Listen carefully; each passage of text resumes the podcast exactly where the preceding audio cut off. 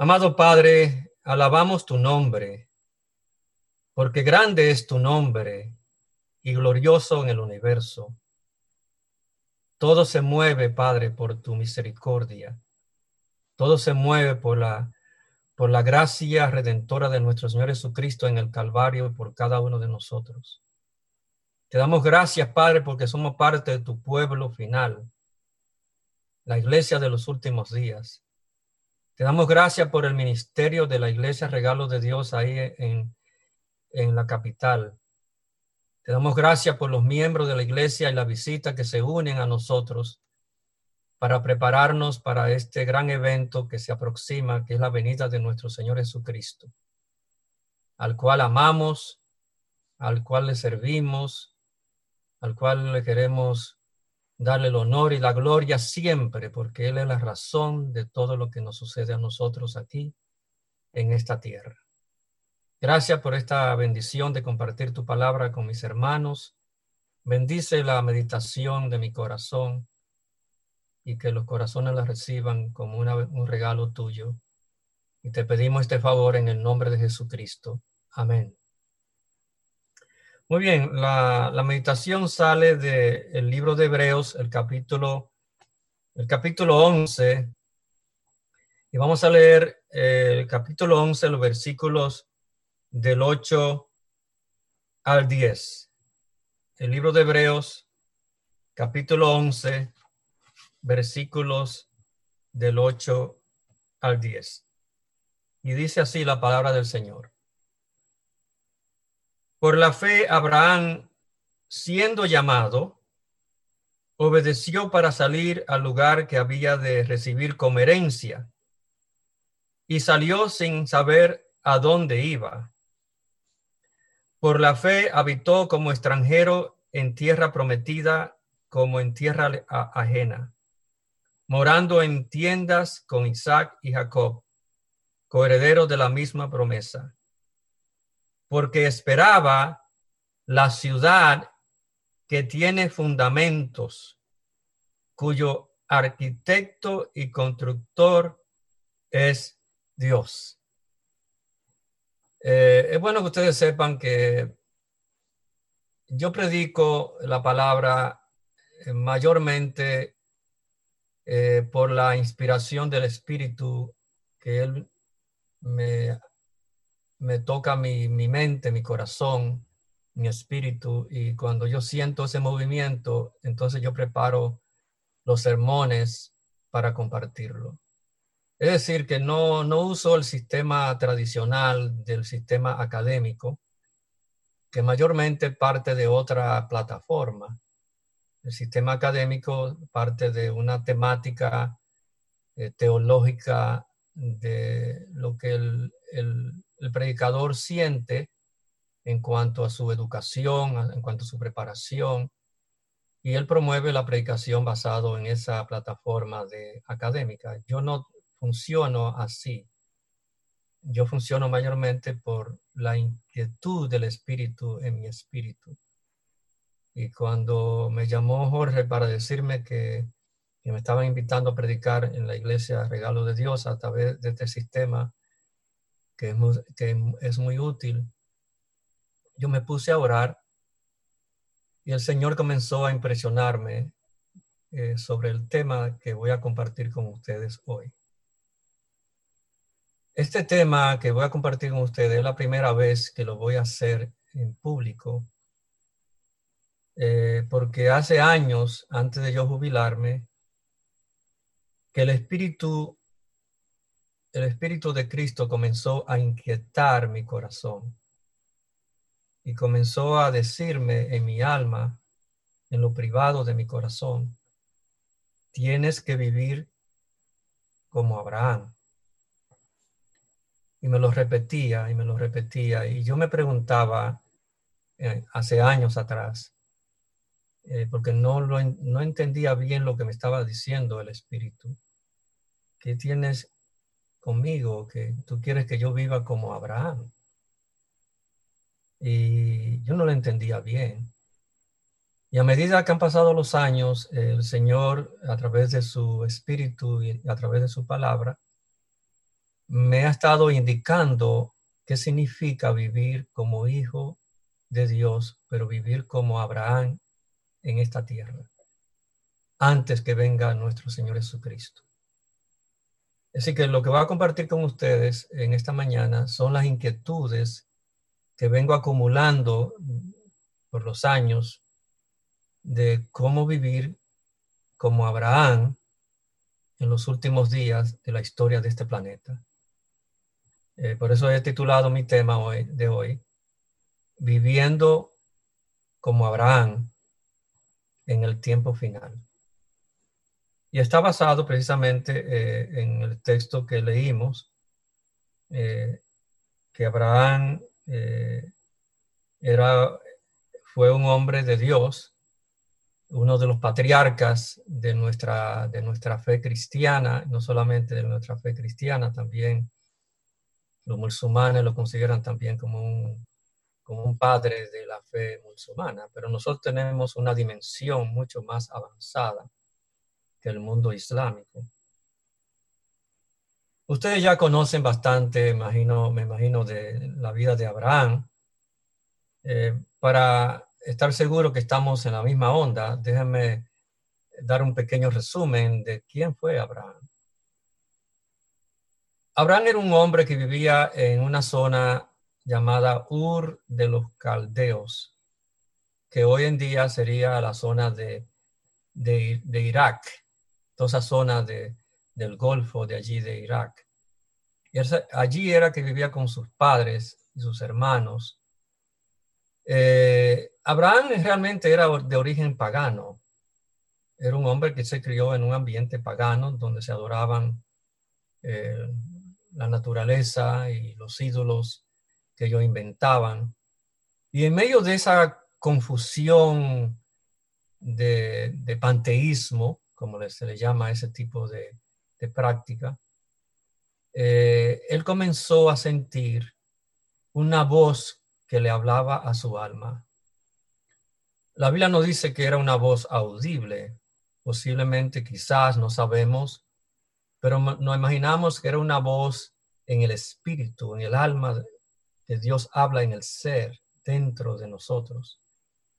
Él comenzó a sentir esa voz poderosa y notó que esa voz era diferente, una voz de amor, una voz de misericordia, una voz de compasión, una voz de sabiduría. Y comenzó a decirle, deja tu casa, a tus padres, a tu familia, a tu parentela, y vente conmigo a otra tierra.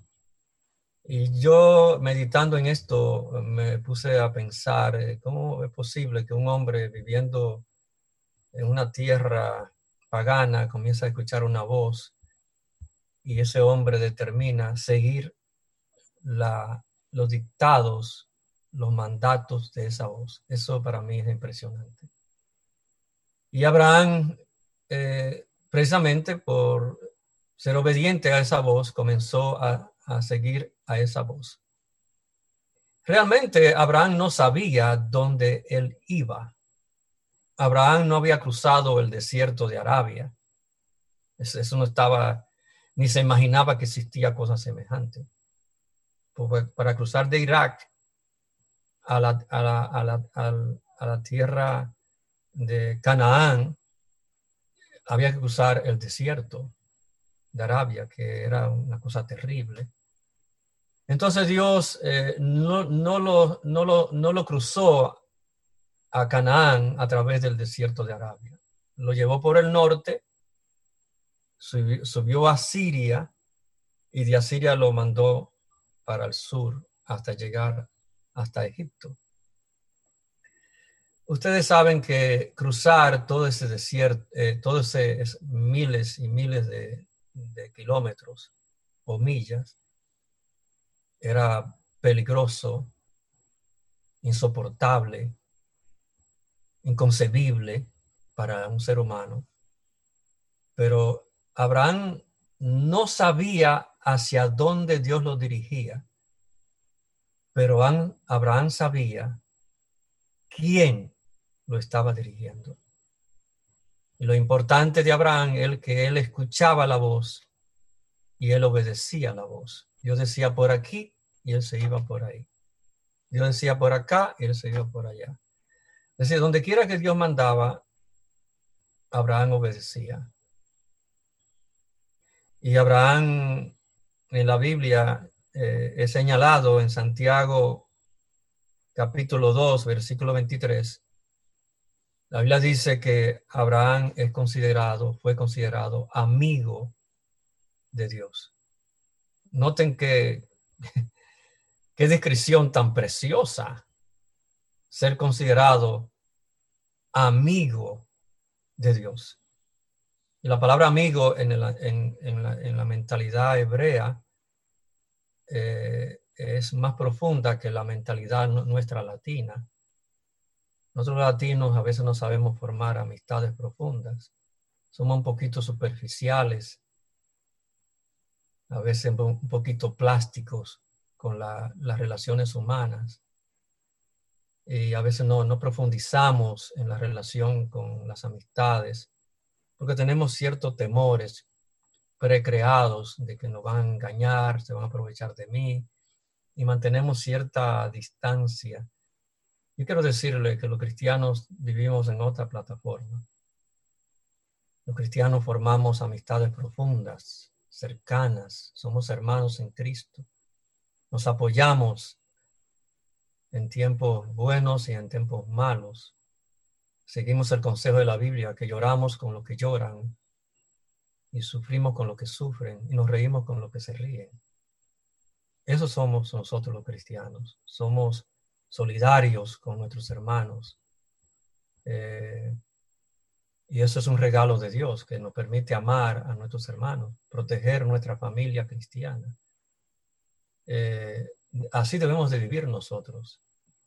Ser llamados amigos de Dios implica que si amamos a Dios como un padre, un amigo íntimo, también amamos a nuestros hermanos que sufren, que padecen, eh, en forma de paréntesis, eh, el Señor eh, ha visto a bien conectar una familia dominicana, la, hija de Taina que sufre de un cáncer,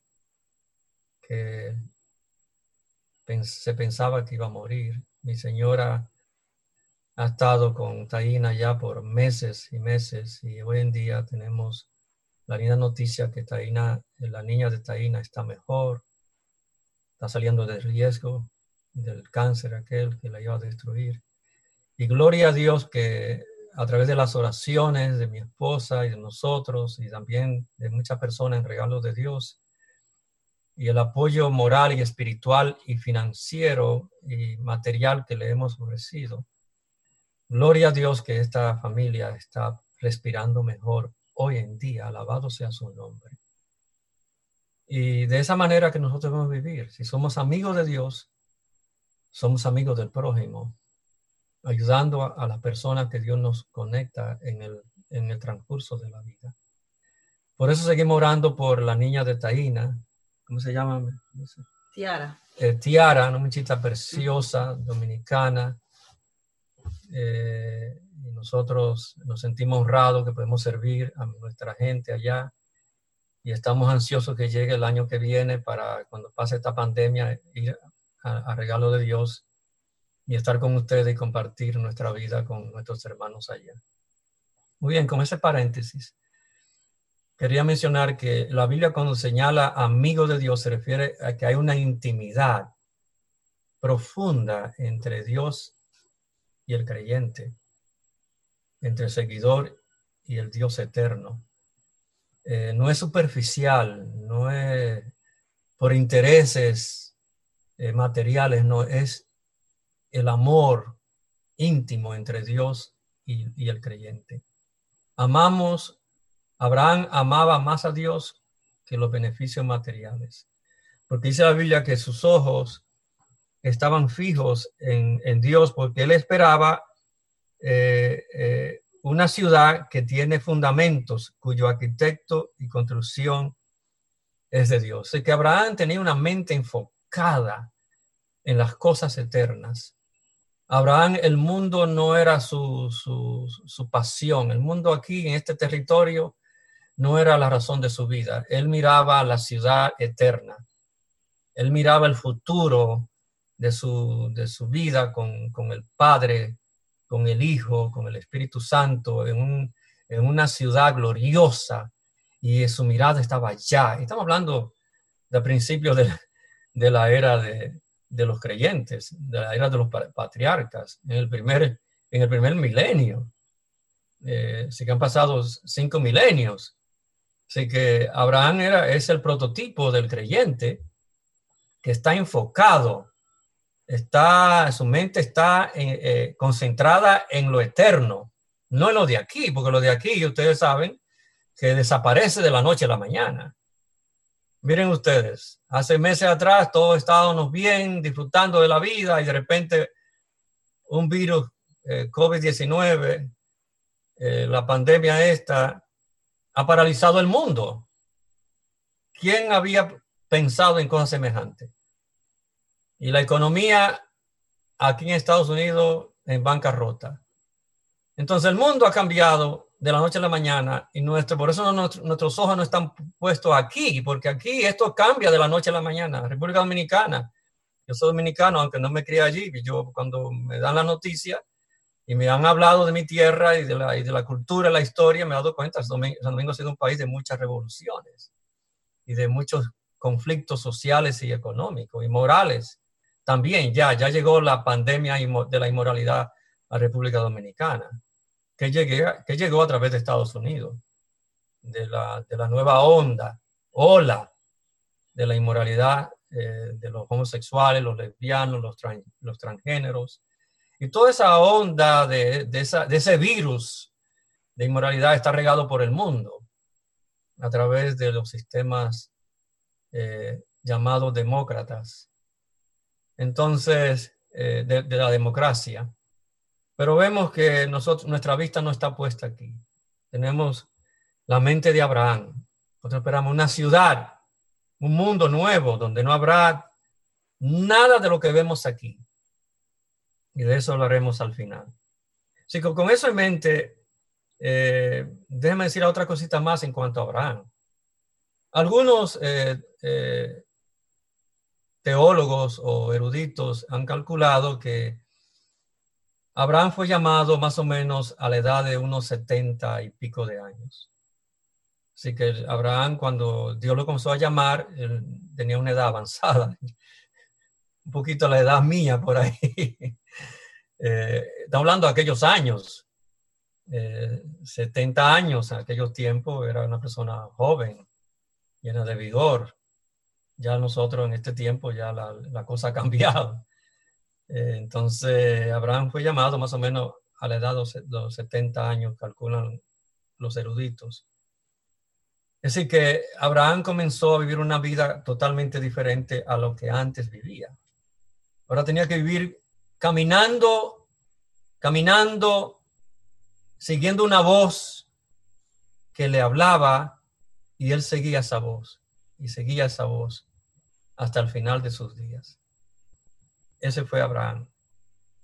¿Qué significa Abraham? Ustedes saben, eh, padre de multitud. Ustedes saben la historia de Abraham. Pues Abraham nunca podía pensar que iba a ser padre de multitud, y mucho menos en aquellos tiempos. ¿Y cómo iba a ser padre? Dios le dijo, mira las estrellas.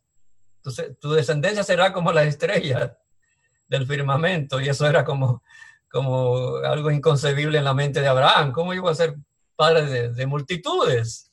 Bueno, su nombre ya lo, indicaba, que Dios iba a ser una gran nación a través de Abraham. Y ustedes saben la historia, el mundo se dividió, el mundo islámico, a través del error de, Abraham de seguir la voz de su esposa en vez de seguir la voz de Dios.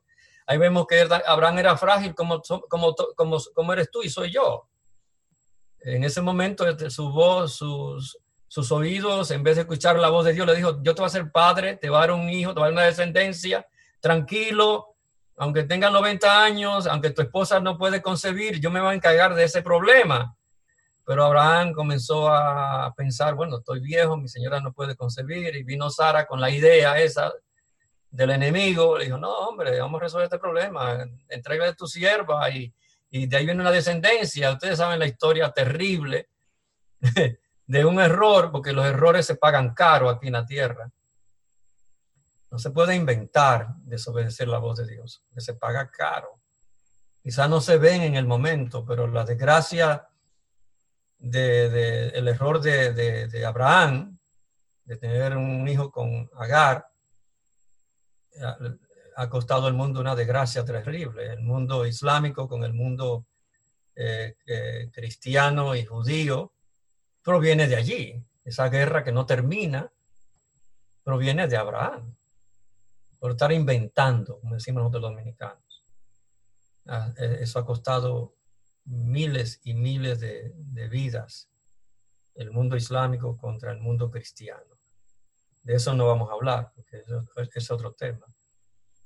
Eh, Abraham, eh, como ustedes saben, eh, aprendió y Dios, debido a ese error que él cometió, Dios comenzó a probarlo, porque la fe siempre Dios la, pone en prueba. Eh, eh, todo creyente tiene que ser probado en su fe.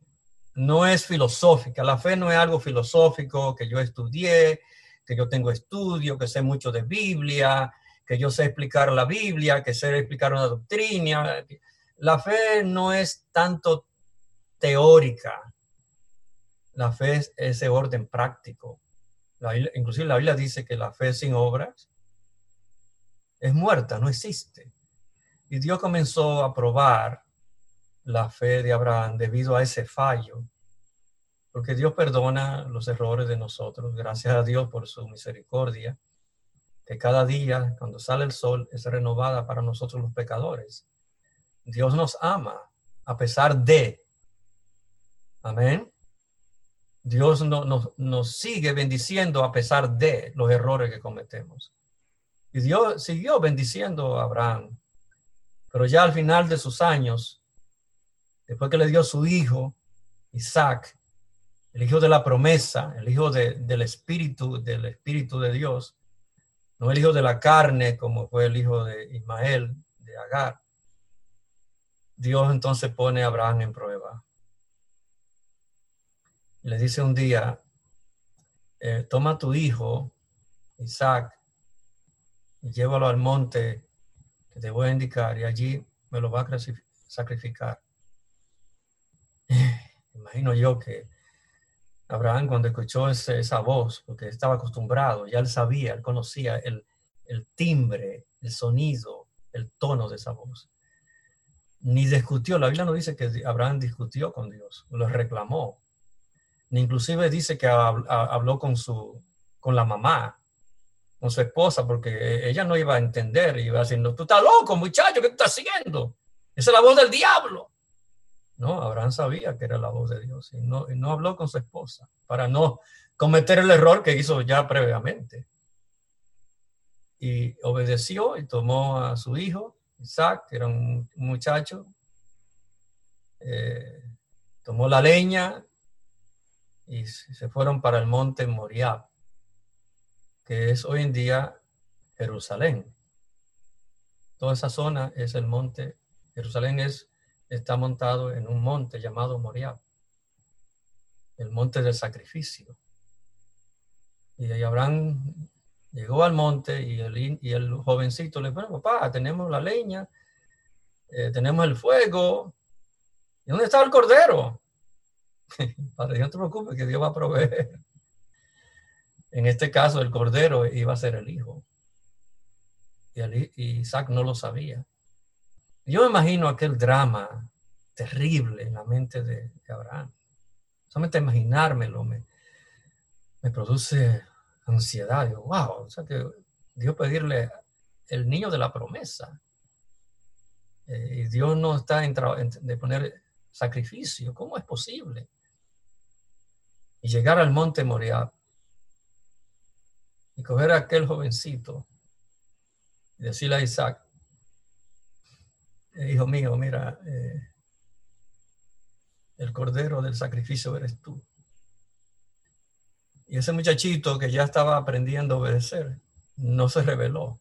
Podía haber salido corriendo. Dijo, está bien, papi, eso es lo que Dios pide, pues adelante. Yo no me puedo imaginar ese cuadro. Yo tengo tres hijos y tengo seis nietos. Pedirle a uno algo de sus entrañas. Y Abraham obedeció esa voz y el niño también obedeció la voz. Lo amarró, preparó aquel altar, porque Abraham estaba acostumbrado a parar siempre altares. Donde quiera que Abraham llegaba, preparaba un altar de sacrificio. Y allí puso a su hijo Isaac encima de la leña.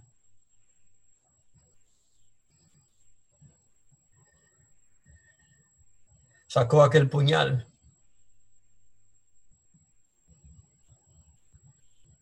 Nosotros leemos la historia, no nos podemos imaginar el cuadro, el drama.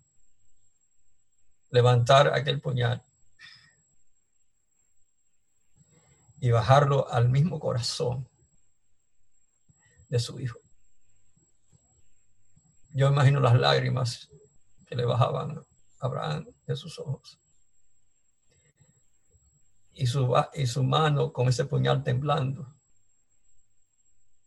Y de repente una voz, Abraham, Abraham, no le haga daño al niño. Y allí a la distancia, la voz de, un cordero, el sonido de, de un cordero. No le haga daño. Toma aquel cordero y crucifícalo. Todo ese símbolo es la historia de Dios, el Padre, con el Hijo. El Padre tenía que llevar al Hijo al monte Moriah, a Jerusalén, al Calvario, al monte de la calavera. Y allí el mismo Padre sacrificar a su Hijo, porque fue la voluntad del Padre que Jesucristo fuera crucificado. La diferencia entre Abraham y la diferencia de nuestro Padre Celestial es que no hubo una voz que le dijo al Padre detente. Y Cristo pagó. Y la mano de Dios cayó sobre él. Y Cristo es el símbolo que Abraham estaba dramatizando en el monte Moriah con su hijo. Y tú y yo tenemos hoy vida y vida eterna porque Jesús murió crucificado por nuestros pecados, por nuestras desobediencias, por nuestra rebelión, por nuestra apatía, por nuestras indiferencias, por nuestra mundanalidad, por todo lo que somos nosotros, que somos trapo de inmundicia. Jesús pagó la deuda en el Calvario para que tú y yo podamos tener vida y vida en abundante, vida eterna. Ese fue el, el drama del Calvario. En el mismo monte, en el mismo monte, sí que Abraham simbolizaba en este caso el Padre llevando al Hijo. Por eso tenemos que alabar y glorificar al Padre por el sacrificio del Hijo, porque si Cristo no hubiera muerto en la cruz, tú y yo no estaríamos aquí hablando. Jamás. Vivimos y nos movemos y somos lo que somos por la gracia eterna y maravillosa de nuestro Señor Jesucristo. Nadie te ama a ti y a mí como Jesús. Nadie. La única cosa que se asemeja un poquito al amor de, de Jesucristo es el amor de una madre, como Taína, que vive día y noche en el hospital, cuidando sosteniendo, velando por su niña. Así son las madres. Mi madre falleció hace muchos años y como una madre no hay otra. No hay. Yo soy producto de una mujer cristiana, una mujer piadosa, cibaeña de Gurabo. Y, y Cristo, en un sentido, tiene ese amor, te lo da el todo por el todo. Él va al final por, por nosotros sus hijos. Él dio el todo por el todo. Él pagó la deuda, él pagó el sacrificio. A él el cuchillo bajó y lo mató, colgado en una cruz, sacrificado en una cruz, para que tú y yo no tengamos que vivir en este planeta podrido, contaminado, enfermo. No, este, esta ciudad, este mundo no es nuestra, nuestra última parada. Nosotros vamos, a, nosotros vamos a otro mundo. Y por eso somos cristianos, somos seguidores de Jesucristo. Pero somos apasionados por Él. No hay otro tesoro como Jesucristo. No hay otra vida como la de Jesucristo. No hay otra dimensión más grande que el reino de Jesucristo. En esta tierra, todo lo que brilla queda corto ante la gloria excelsa y maravillosa de Jesús. Así que nuestra, nuestra, nuestra mirada está puesta en la ciudad de Dios, en el reino eterno que, que, se, que, se, que se está aproximando a la tierra. Ya yo estoy diciendo, Cristo está en la esquina ya, Cristo ya viene. Así que con Abraham vemos nosotros eh, el drama de Dios, el amor de Dios, la providencia de Dios, el sacrificio de Dios. Eh, y por eso lo amamos a Él y lo seguimos eh, con todo nuestro corazón. La Biblia, cuando habla de Abraham, yo quiero decir varias cosas, pero hay un texto que sobresale y con este voy a ir pensando a concluir. Es el texto más maravilloso de la historia de Abraham. Entre tantas cosas lindas de Abraham, hay un texto que voy a leer, que está registrado en Juan eh, capítulo 8, versículo 56. Este texto es un texto maravilloso, un texto muy revelador. Eh, y fue dicho por nuestro Señor Jesucristo. Cristo fue el que mencionó este, este sentir de Abraham. Jesús dijo en Juan capítulo 8, versículo 56, dice así, Abraham, vuestro padre, se gozó de que había de ver mi vida. Eso es Jesús hablando de Abraham. Abraham, vuestro padre, se gozó de que había de ver mi vida, dice Jesucristo. Y lo vio y se gozó. Bueno. Jesús está declarando que Abraham vio la vida de, de él. En otras palabras, lo más trascendente, lo más glorioso de la experiencia de Abraham fue ver la vida de Jesucristo. No fue lo demás, que fue importante, por supuesto, pero él vio la vida de Jesús. Yo no sé si, tú me estás siguiendo, ver la vida de Jesús. No estamos hablando de cualquier vida, Estamos hablando de la vida de, del rey del universo, el gran yo soy, Emmanuel, el príncipe de paz, el eterno. Estamos hablando de, del, del que él creó el universo con todas sus estrellas y galaxias, que él habló y salió a la luz, la galaxia de, de la Vía Láctea, que habló y salió el sol y la tierra. Estamos hablando de aquel que no tiene límite en su poder, infinito. Su gloria no cabe en el universo. Estamos hablando de Jesucristo. Él vio la vida de Jesucristo. Déjame decirte lo que quiere decir la Biblia, que él vio la vida de Jesús y dice que se gozó. Y el gozo que está hablando allí eh, no es un gozo de eso como pasajero como lo nuestro. Yo me gozo con las cosas de la tierra, me gozo con cuando estoy con, mis amigos, eh, me, me, gozo cuando voy a República Dominicana, a veces cuando voy allá y veo el Cibao, aquella montaña, me emociono, me, me vienen mis raíces y me gozo de alegría. pero eh, los gozos terrenales son pasajeros. Mañana tú puedes estar gozándote hoy y mañana puedes estar llorando.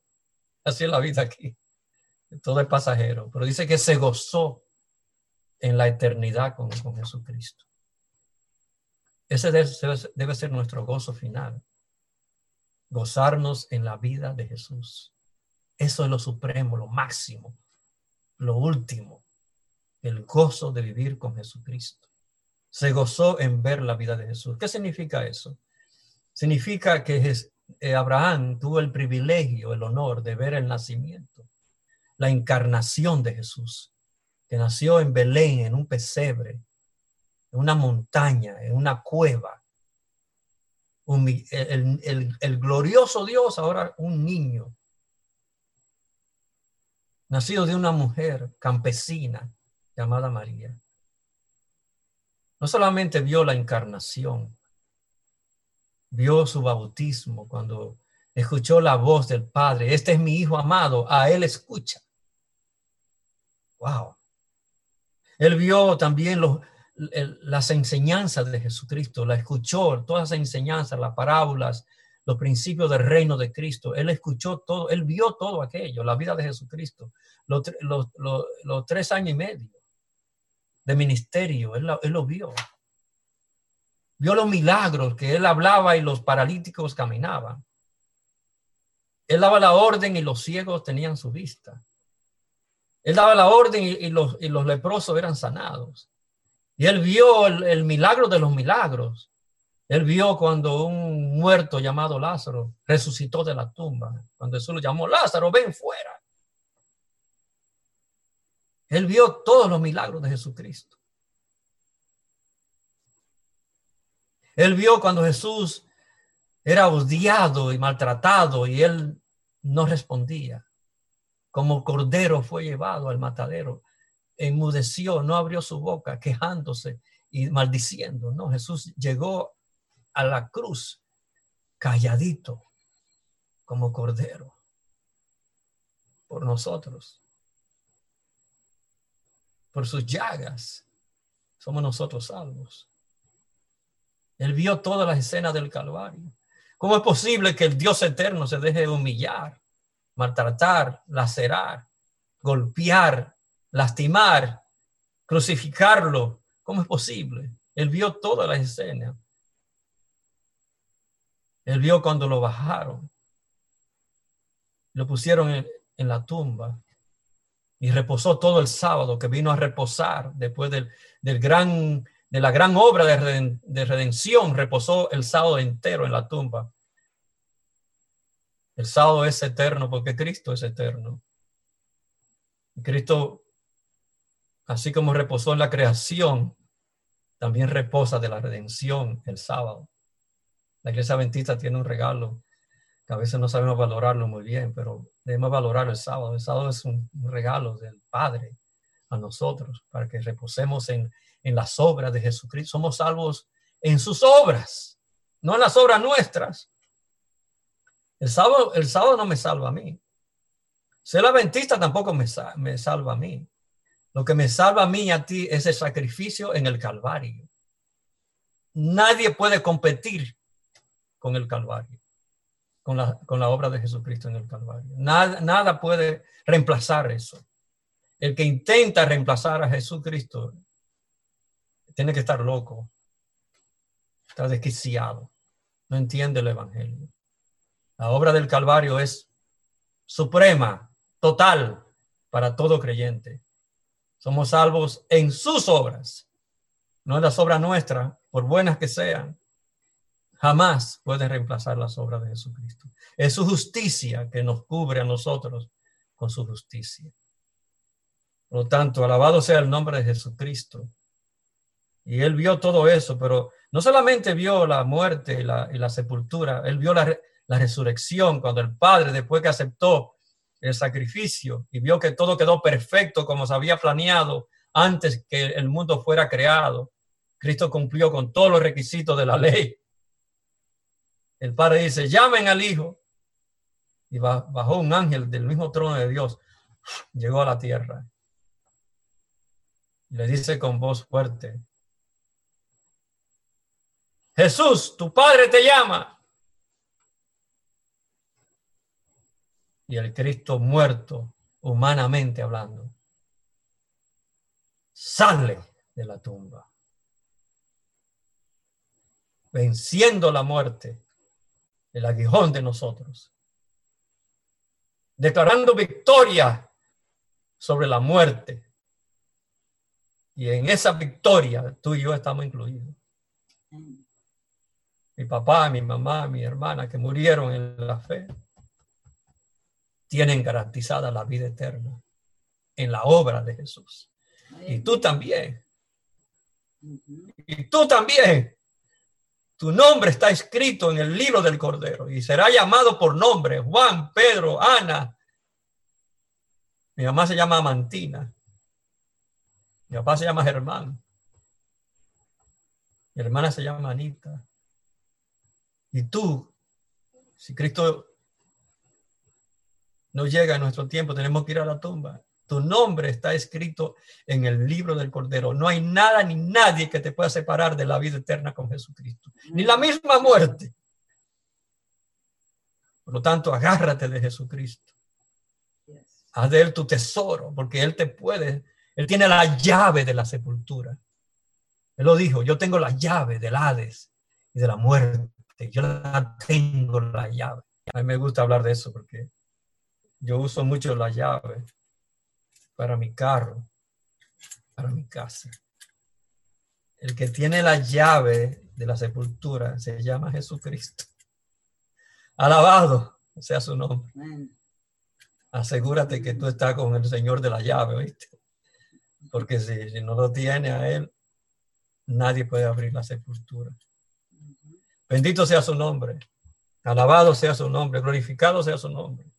Así que él vio a Jesús resucitar, lo vio ascender a la gloria del Padre y lo, vio como sacerdote de, todo su pueblo en el santuario celestial, en el lugar santísimo. Jesús intercede. Tenemos a nuestros somos sacerdotes Jesucristo en, la, en, el, en el santuario intercediendo por ti, por mí o nuestros errores, nuestros pecados están cubiertos bajo la misericordia de Jesucristo. Él no viene a condenarte. Dios no tiene odio contra ti. Dios no está enojado contra ti. Jamás. Dios te ama. Dios te, Dios te extraña. Dios quiere ya llevarte a ti, a mí, a su reino. Él viene ya. Yo me emociono cuando hablo de eso. Porque Jesús es nuestro sacerdote. Está preparando su, ya su, terminando su trabajo. Ya viene con su escolta, con millares y millares de ángeles, querubines serafines. El, el cielo va a brillar como nunca se ha visto de millares de ángeles en su venida. Y en el centro, dice la, hay una descripción de, de una señora llamada Elena White que describe esto así. Dice que ella vio una pequeña nube chiquitita a la distancia que venía hacia la tierra. Y mientras más se acercaba la nube, más brillaba, más brillaba. Y cuando se acercó, dice que ya vio en el mismo centro a uno sentado con una corona de gloria, vestido con, con, una, con una vestimenta que brillaba como el sol, rodeado de millares de ángeles. Y, era, y es nuestro Señor Jesucristo que viene y la tierra temblaba y los muertos resucitan. ¡Wow! Ay, Dios mío, a mí se me, levantan los pelos. ¡Qué gloria vendrá aquí a la tierra! Cristo vendrá con toda su gloria. Habrá silencio en el cielo, dice la Biblia, por media hora. Habrá silencio porque todo el, el universo se va a mover de todos los ángeles hacia la tierra, a este pequeño granito de arena. Mira, recuérdate, La Tierra es una molécula en el espacio. Es más, para ser más preciso, eh, la Tierra es microscópica en el universo. Y esta Tierra es el escenario del drama de Dios aquí. ¿Sabe por, por quién? Por nosotros. Yo te, voy a decir, yo te decir la cosa, a veces yo no entiendo ese amor, porque yo no sé por qué Dios me ama a mí. Porque ¿quién soy yo? Un cibaeño, un pecador, imperfecto, lleno de debilidades y flaqueza. ¿Cómo que Dios te ama a ti y a mí? ¿Cómo es? Explícame, no se puede explicar. El amor de Dios es, es infinito. Es más, cuando tú crees que Él te ama un poquito más, no, Cristo no, el amor de Dios no cambia cuando tú estás caído. Cuando tú hayas cometido un error, su amor no cambia. El amor humano sí cambia. Eh, cometemos un error y todo el mundo nos tira a la calle. Pero Dios no te tira a la calle. Gloria. Tú cometes un error, su misericordia está rodeándote a ti para que tú vuelvas. Y tú te arrepientes. Y te, el amor conquista nuestro amor. El amor es engendrado en nosotros por su espíritu. Y Abraham vio esa gloria de Jesús, vio su reino establecido en el universo, vio la tierra nueva, vio la ciudad. Dice la Biblia que una ciudad, su arquitecto es Dios, donde no habrá más llanto, ni clamor, ni dolor, y todo de la tierra será olvidado. Allí no habrá viejitis ni artritis. Y yo deseo que llegue aquello. Gloria a Dios, hermano, nos espera una vida gloriosa tendremos 18 años de nuevo. ¿Usted se imagina 18 años? Yo, yo hablo de eso como, como a veces dice, pastor, no hable de esas cosas. Hermano, pero es pensar que yo un día voy a tener 18 años de nuevo, por la gloria de Jesucristo. Yo me gozo, por eso lo amo y por eso le sigo y le sirvo. Entonces, mira, para, déme decirte una cosa. Todo eso lo vio Abraham. Y ahora yo quiero ir terminando diciéndote como conclusión. ¿Qué implicaciones tiene esto para nosotros que estamos viviendo en el tiempo final, en el tiempo de la pandemia? Puede decirte una cosa, esta pandemia que ha causado mucha muerte, aquí en Estados Unidos ya hay 150 millones de seres que han muerto. Aquí ha sido el país que ha sido más azotado en muertos. Y se espera más en la próxima ola la gente ahora se está tirando a la calle, ya se abrieron las playas, se abrieron los negocios, la gente, y la gente a veces no toma precaución. Nosotros salimos y tomamos precaución, nuestra máscara. Entramos a los negocios que compramos y nos vamos rápido. Pero déjame decirte algo para actualizar el mensaje de Dios para nosotros hoy. Tenemos que vivir como Abraham. ¿Cómo Abraham vivió? Primero, Abraham era contemplativo. Su vista estaba puesta en el reino de Dios. Contemplativo. Su vista estaba puesta en el Hijo de Dios, en Jesucristo. Miró sus días y se gozó. Ese era Abraham. Abraham escuchaba la voz de Dios. Tenemos que aprender hoy en día a escuchar la voz de Dios. No es la voz de los hombres, la voz de Dios de los hombres traicionera, es engañadora, es mentirosa. Escuchemos la voz de Dios en su palabra, la Biblia. Esta es la voz de Dios. La voz de, de su espíritu que te llama y te dice, no camine por ahí, no te meta por ahí, no invente. Tenemos que vivir como Abraham, escuchando su voz. Tenemos que vivir como Abraham, entregando toda nuestra vida a Él, sin reserva. Señor, aquí está, aquí está mi vida, con todo el paquete, mis recursos, mi dinero, mi familia, mis hijos, todo te lo entrego, Señor. Abraham entregó todo, entregó a su hijo, lo máximo. Yo tengo que aprender eso, a no, a no tener las cosas agarradas para mí. Tengo que entregarla al reino.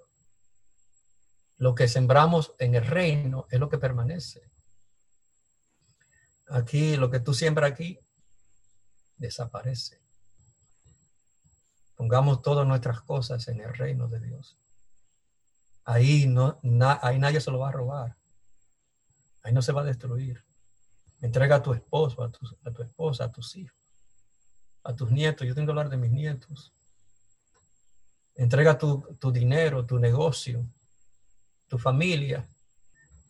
Cuando tú sales a la calle, entrega tu vida o tú no sabes, vas a regresar a la casa. Tenemos que aprender a vivir como Abraham, en obediencia. Señor, tú me ordenas algo, yo lo voy a hacer. Que tengo que trabajar el sábado, no, yo voy a guardar el sábado porque el Señor me pide que ese es su día. Pero que no, no va a tener dinero, no importa. El Dios eterno promete darte el dinero que tú necesitas para vivir. A mí Dios nunca me ha faltado. A mi padre, que era un campesino, nunca le faltó el, dinero. Dios te bendice. Dios te prospera cuando tú andas en obediencia. Y la obediencia es la característica del verdadero creyente. La gente que son baratos, que negocian con Dios, eso no va bien. A Dios no le gusta, a Dios, Dios no le gusta la cosa media. Dios es celoso. Él le gusta todo, todo. Dame, hijo mío, tu corazón completo, sin reservas. Cuando tú le entregas a Dios todo tu corazón y toda tu vida, le entregamos a Él todo lo que somos, Dios es glorificado en nosotros. Tenemos que vivir como Abraham, contemplativo, escuchamos su voz, entregado en obediencia. Y el tiempo de ahora lo, pide. Estamos viviendo en tiempos de crisis. estos son tiempos solemnes, son tiempos decisivos. No podemos estar jugando, eh, tomando la vida cristiana livianamente. Mira, eso es terrible, porque el virus puede llegar, la muerte puede llegar, y las cosas que vienen, que están anunciadas en las profecías que vendrán, vendrán tiempos de angustia más que esta pandemia de COVID-19. Vendrán tiempos peores que esto. Y si no aprendemos a caminar ahora bien, imagínate cuando venga el tiempo más difícil. Yo sé que tú me estás entendiendo. Tú vives en República Dominicana. Y en República Dominicana no es fácil yo no me crié allá, pero cuando yo voy allá, yo veo el trajín de vida de allí y veo los peligros que hay en, República Dominicana, mi tierra que antes no era así. Antes yo iba, yo iba con mi esposa, iba andando y no había temor de nada. Ahora tú andas domingo, tienes que andar, tienes que escondiendo el celular, tienes que esconder todo porque un ladrón te van a asaltar. Y eso no es en República Dominicana, es en el mundo entero, porque la pandemia y la maldad y la violencia está en el mundo entero, indicando que todo es global. Entonces tenemos que estar preparados como Abraham. Ya te dije que Dios me ha hablado en mi corazón y me dijo a mí, Manuel, tienes que aprender a vivir como Abraham. Wow. Yo no sé si te estará él hablando a ti también, te está diciendo, tienes que aprender a vivir como Abraham. Yo espero que sí. Espero que tú tomes en serio tu llamado. Tú tomes en serio tu caminar con Jesucristo. No sea liviano y barato, no, eso, eso no sirve. Ámalo a Él. Vive para Él. Respira para Él. Camina para Él. Trabaja para Él. Promueve su reino. Sí, estos grupos pequeños de, regalo de Dios es una bendición. Mi esposa tiene un grupo, toda su familia. Está con Ricardo miércoles, jueves y viernes en, la palabra. Eh, eh, conéctate con, con tus vecinos, conéctate con la gente en la calle. Yo sé, toma las precauciones por ahora, que hay que tomar la máscara, pero si tienes que hablar de Cristo, habla, desahógate, no, podemos callar. La gloria de Cristo es tan grande que nos, que nos sobrecoge. Habla de Jesús, comunica tu evangelio. Habla de Él, de su gloria, de que Él viene, de que todo se está terminando. Esta es la última vuelta, estamos en el último inning de la última entrada. Y Cristo ya viene. Y mientras esperamos ese día, vivamos como Abraham. Ese es el llamado. Señor, ayúdame a vivir como Abraham, el Padre de la fe. Vamos a orar. Amado Dios, te damos gracias por este regalo de la iglesia adventista, regalo de Dios que hoy nos, a, través de Zoom nos has conectado y hemos podido cantar y escuchar la música linda de esa joven dominicana. Pudimos, Señor, escuchar tu palabra, que tenemos que aprender a vivir como Abraham, una vida de obediencia, una vida de escuchar tu voz, una vida de, de seguir tus caminos, de contemplar la gloria de Jesucristo, Padre. Ayúdanos, Señor, a contemplar la gloria, el reino de Jesucristo, Padre. Quita nuestros ojos de la tierra y pon nuestros ojos en la gloria de Jesús que, ya se, se, acerca aquí. Bendice a mis hermanos, a mis hermanas en República Dominicana, donde hay mucha escasez de dinero, donde hay muchos problemas sociales. Señor, derrama tu espíritu sobre todos mis hermanos. Dale a ellos el pan de cada día, protégelo, que ninguna plaga toque su morada, Padre. Y obra el milagro en la niña de, de Taina, en Taira. Padre, que esa niña sea sanada de este cáncer. Y ella pueda seguir glorificando tu nombre, Padre.